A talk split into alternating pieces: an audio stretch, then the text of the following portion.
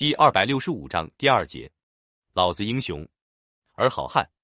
第三段，别以为咱没军纪。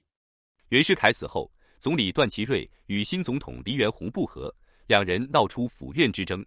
黎元洪请盘踞徐州的辫子大帅张勋入京调停。张勋趁着段祺瑞气冲冲离开了北京，将溥仪抬出来，搞起了复辟。同时，张勋发电召东北的老朋友冯麟阁快来。说大事成了，将奉天都督送给他。这冯麟阁脑袋不好使，北京城要真有好事，张作霖不会先去，他跟张勋可儿女亲家。冯麟阁真当张勋是根算，偷偷的疾驰入京，祭谒了溥仪。溥仪赏赐他穿黄马褂，紫禁城内骑马，御前侍卫、大臣头衔。冯麟阁十分得意。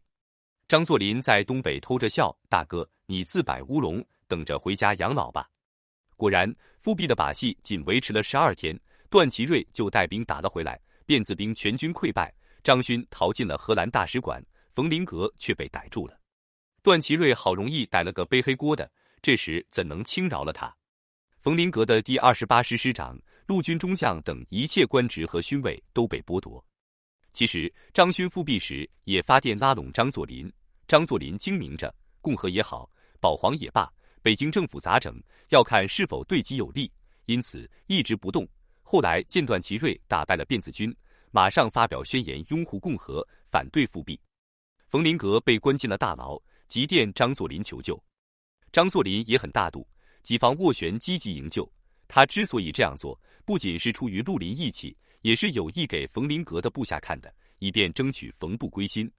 段祺瑞看在张作霖的面子上，放了冯德林。并给冯在北京谋了个总统府军事顾问的闲职，冯的旧部当然落到了张作霖手里。张作霖独揽奉天大权后，对段祺瑞表示效忠，哄得老段很开心。一九一八年九月，段祺瑞任命张作霖为东三省巡阅使兼奉天督军，张作霖赫然凌驾东北三省。吉林督军孟恩远素与张作霖不和，张作霖为了统一全东北。千方百计促使段祺瑞罢黜孟恩远。一九一九年七月，北京政府下令调孟恩远赴京供职，孟恩远拒不服从调动。张作霖得到了小日本的支持，派军队分四路讨伐吉林。孟恩远坚决抵制，率吉军万余人集结在长春、农安、伊通一带与奉军对抗。这时，日本驻军故意在吉军驻地宽城子挑起武装冲突，双方互有伤亡。事件发生后。日军即以此为借口，要吉军撤离长春三十里以外。接着，日本公使又向北京政府提出抗议，段祺瑞立即下令将孟恩元免职，孟只得离开吉林。在日本的帮助下，张作霖赶走了孟恩远，夺取了吉林的政权，进而控制黑龙江，完成了称霸东北的事业，成了名副其实的东北王。然而，这位胡子出身的大帅也颇懂治军。同是土匪出身，张宗昌是议员的猛将，但为人大大咧咧。投靠张作霖后，脾气不改。一次，张宗昌从黑龙江办事回来，向张作霖复命，还没到办公室，就大喊：“老爷子，我回了！”话音未落，张作霖骂道：“妈拉个巴子，是军人吗？当菜园子呢？给我重进！”吓得张宗昌目瞪口呆，马上原地立定，向后转，迈步退出。然后在门口回身举手敬礼，并喊报告。张宗昌道：“待里面发话后，才规规矩矩进屋听训。”当时东北军独立第三旅是张作霖的王牌军，旅长是张学良。张作霖身着便服在城里转悠时，听见几个百姓说第三旅的人横行霸道，火冒三丈。回家见到张学良，就是破口就骂，骂了足有半个小时。张学良低着头不敢说话。最后，张作霖让张学良关禁闭三天，谁也不许说情，否则一起处罚。事情一传出去，这支胡子军队规矩了很多，连少帅处罚都躲不过严惩，谁还敢胡作非为？张作霖虽已成为独霸东三省的大帅，然而他还心犹未足，只不过当时只晚争斗，而他的缝隙还插不上手。等到一九二四年第二次直奉战争后，张作霖才得以占据了北京城。好日子没过几年，广州的北伐军已经打到了门口。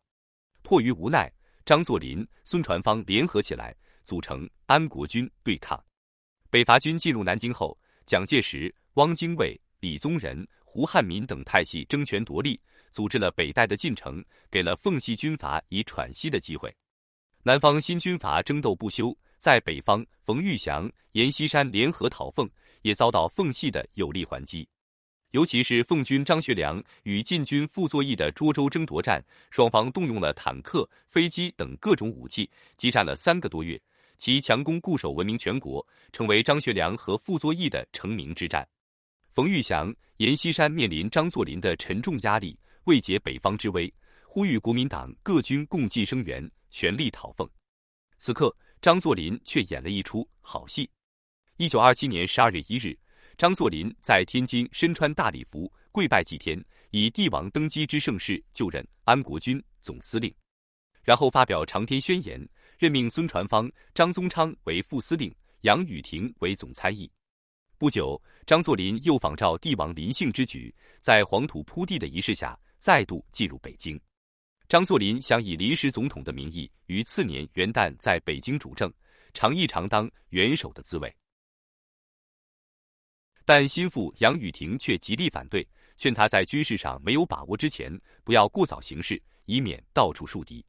张作霖听从了劝导，但心有不甘，说：“我非干一次不可。”进了北京后，张作霖把他的安国军变为七个军团，任命孙传芳、张宗昌、张学良、韩林春、张作相、吴俊升、楚玉璞为第一至第七军团军团长。